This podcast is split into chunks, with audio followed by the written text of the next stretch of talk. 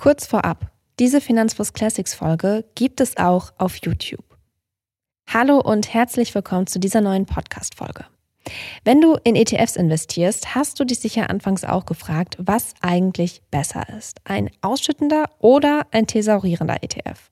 Um wirklich zu verstehen, was für dich persönlich besser ist, hilft es erstmal zu verstehen, was im Hintergrund eigentlich genau abläuft. Also wie die Dividende, die vom Unternehmen kommt, schließlich als Auszahlung auf deinem Verrechnungskonto landet, beziehungsweise wie die Thesaurierung abläuft. Markus hat sich das angeschaut und festgestellt, das ist gar nicht mal so intuitiv. Deswegen erklärt er dir in dieser Folge, wie das Ganze funktioniert. Viel Spaß!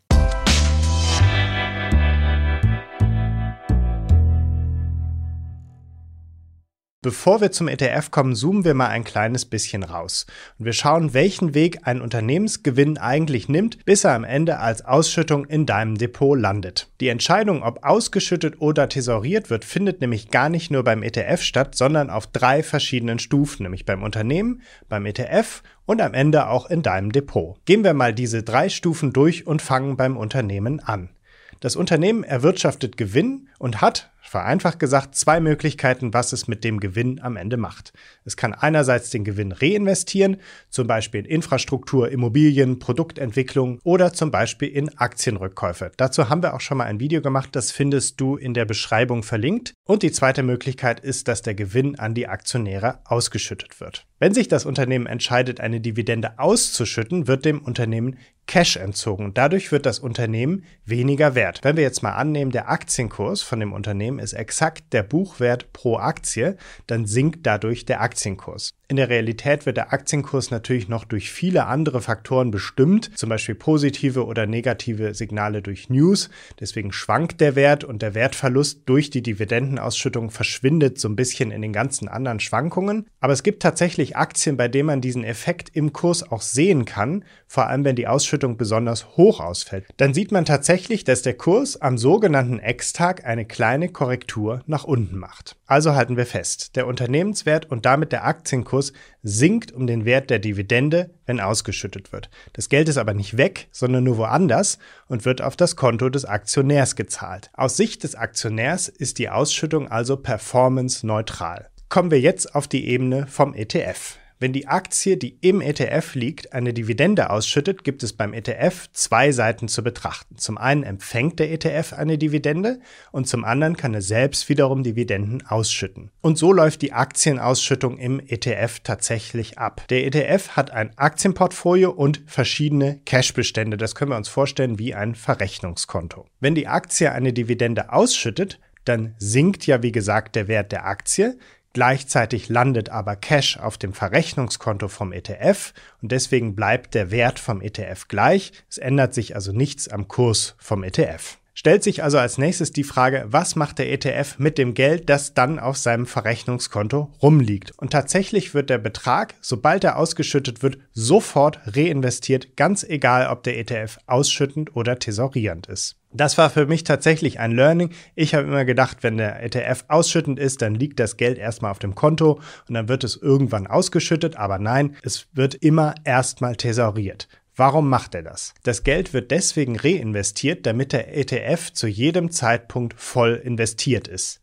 Nehmen wir mal ein Beispiel. Angenommen, ein ETF besteht nur aus einer Aktie und diese Aktie schüttet 7% Dividendenrendite aus. Das würde ja bedeuten, dass der ETF nach der Ausschüttung nur noch zu 93% investiert ist und auf 7% Cash sitzt. Dadurch würde der ETF auch nicht mehr die volle Wertentwicklung der Aktie abbilden und der ETF würde von seinem Index abweichen. Und je schneller das Geld reinvestiert wird, desto weniger weicht der ETF von seinem Index ab.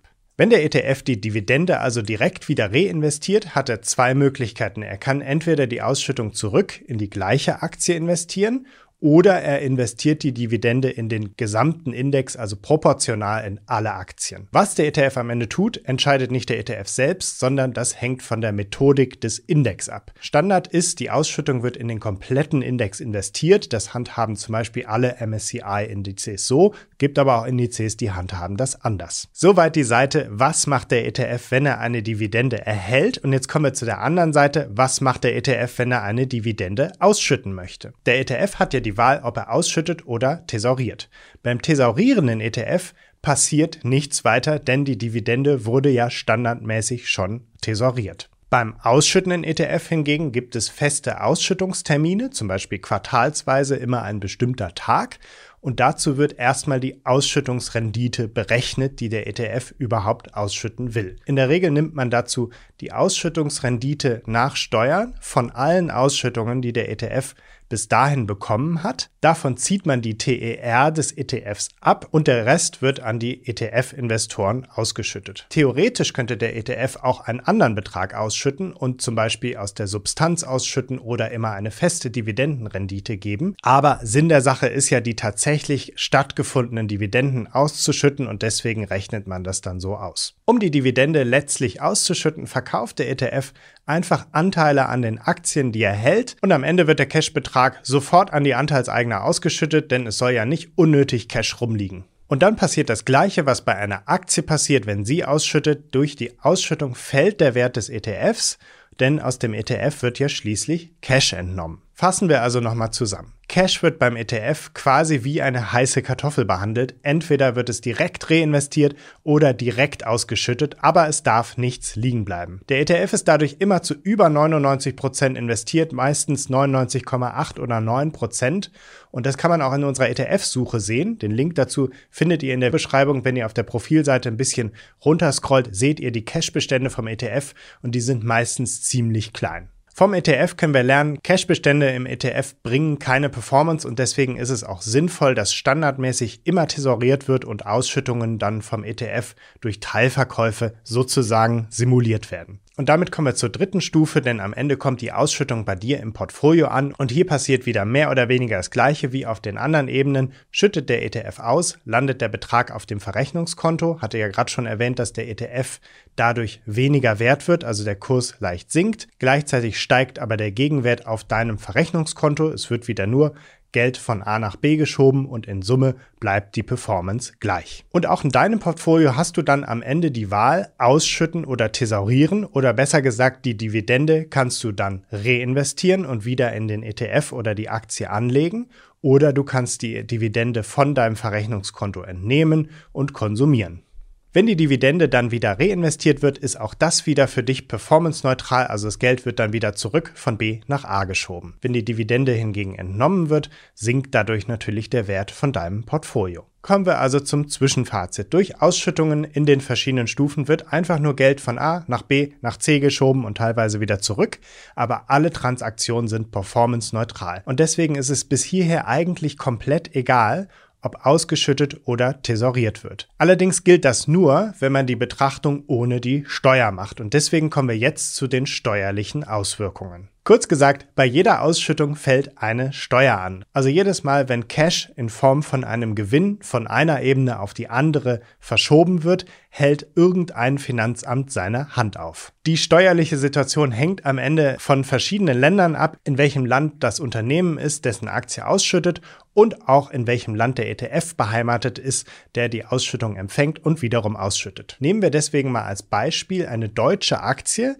und die liegt in einem ETF, der in Irland beheimatet ist. Und dann schauen wir mal, wie viel von 1000 Euro Unternehmensgewinn am Ende in deinem Portfolio übrig bleibt. Die erste Steuer ist die Unternehmenssteuer. In Deutschland zahlen Unternehmen 15% Körperschaftssteuer plus Soli und je nach Gemeinde eine Gewerbesteuer, die um die 15% liegt. Also grob über den Daumen gepeilt nehmen wir mal eine Unternehmenssteuer von 30% an. Von den 1000 Euro werden also 300 Euro an das Finanzamt abgezogen, 700 Euro bleiben übrig, die als Dividende von der Aktie ausgeschüttet werden können. Wenn die Aktie diese Dividende jetzt in den ETF ausschüttet, fällt die zweite Steuer an, nämlich die Quellensteuer. Diese Steuer fällt auf Dividenden an, die im Ausland erzielt werden. Und die Aktie schüttet ihre Dividende ja an einen ETF aus, der in Irland sitzt, also behält der deutsche Fiskus 15% Quellensteuer. Das heißt, von den 700 Euro Dividende werden 105 Euro abgezogen und es bleiben am Ende noch 595 Euro übrig, die in den ETF ausgeschüttet werden. Und dann kommt die dritte Steuer, nämlich die Kapital Kapitalertragssteuer. Die fällt an, wenn der ETF die Ausschüttung wiederum an dich weitergibt und auf dein Verrechnungskonto ausschüttet. Die Steuer beträgt hier 18,46 Prozent. Das ist die Kapitalertragssteuer plus Soli und minus 30 Prozent Teilfreistellung. Das bedeutet, von den 595 Euro werden wieder 110 Euro ans Finanzamt abgeführt und auf deinem Verrechnungskonto landen am Ende nur noch 485 Euro, also deutlich weniger als die Hälfte von den ursprünglichen 1000 Euro Gewinn. Dieser letzte Schritt fällt natürlich beim tesorierenden ETF weg, denn der schüttet ja gar nicht aus, sodass hier die Steuer am Ende deutlich niedriger ausfällt. Am Ende ist die genaue Steuer von Land zu Land anders, zum Beispiel wenn die Aktie aus den USA kommt, aber unterm Strich kommt immer ungefähr der gleiche Anteil bei dir an. Wir haben jetzt gesehen, dass du von den Finanzämtern immer ziemlich geschröpft wirst, wenn es eine Ausschüttung gibt und dass du steuerlich günstiger fährst, wenn du einen tesorierenden ETF hast. Aber dann werden wir immer wieder gefragt, ob dieser Vorteil nicht durch die Steuer auf die Vorabpauschale wegfällt. Der steuerliche Unterschied zwischen ausschüttenden und tesorierenden ETF wird zwar dadurch kleiner, aber unterm Strich ist meistens die Steuerbelastung bei ausschüttenden ETFs trotzdem höher. Es gibt zum Beispiel Szenarien, in denen man keine Vorabpauschale zahlt, zum Beispiel wenn der Kurs vom ETF gesunken ist oder der Basiszins negativ ist. Und es gibt auch viele Szenarien, in denen die Steuer auf die Vorabpauschale kleiner ist als die Steuer auf Ausschüttungen. Deswegen fährt man mit einem tesorierenden ETF steuerlich entweder besser oder gleich gut als mit einem ausschüttenden. Fassen wir also am Ende nochmal zusammen, was meiner Meinung nach für einen tesorierenden und was für einen ausschüttenden ETF spricht. Für den tesorierenden ETF spricht, dass Ausschüttungen nicht manuell wieder angelegt werden müssen. Steuerlich ist er langfristig immer besser als der ausschüttende und den Sparerpauschbetrag kann man durch Teilverkäufe sehr gezielt ausschöpfen. Außerdem hatte ich ja vorher erwähnt, dass der ETF Cash eher wie eine heiße Kartoffel behandelt und versucht, nie unnötig Geld auf dem Verrechnungskonto zu haben. Denn das Geld, das darum liegt, erzielt auch keine Rendite. Ausschüttungen allerdings liegen, wenn man mal realistisch ist, immer eine Weile auf dem Verrechnungskonto rum, außer du bist da immer sehr aktiv hinterher, die sofort zu reinvestieren. Ein ausschüttender ETF ergibt meiner Meinung nach immer dann Sinn, wenn man die Beträge auch tatsächlich entnehmen will. In der Ansparphase zahlt man dadurch aber nur unnötig Steuern. Es gibt aber auch zwei Punkte, die dafür sprechen, auch in der Ansparphase in einen ausschüttenden ETF zu investieren. Zum einen, die Ausschüttungen können extrem motivierend sein. Als ich mit dem Investieren angefangen hatte, fand ich persönlich Ausschüttungen immer sehr wichtig, mittlerweile lässt mich das aber eher kalt. Und zweitens können Ausschüttungen natürlich dabei helfen, den Sparerpauschbetrag auszuschöpfen, aber da Ausschüttungen variabel sind, geht das nie so gezielt wie mit Teilverkäufen. Ich hoffe, diese Podcast-Folge hat dir gefallen. Wenn ja, dann zöger doch nicht in deinem Umfeld über diesen Podcast zu sprechen, bei Freunden und Bekannten.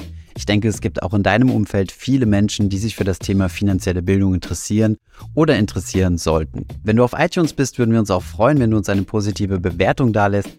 Das hilft uns, den Podcast noch einfacher auffindbar zu machen. Alle wichtigen Links und Verweise findest du wie immer in den Show Notes zu diesem Podcast. Vielen Dank fürs Zuhören und bis zum nächsten Mal.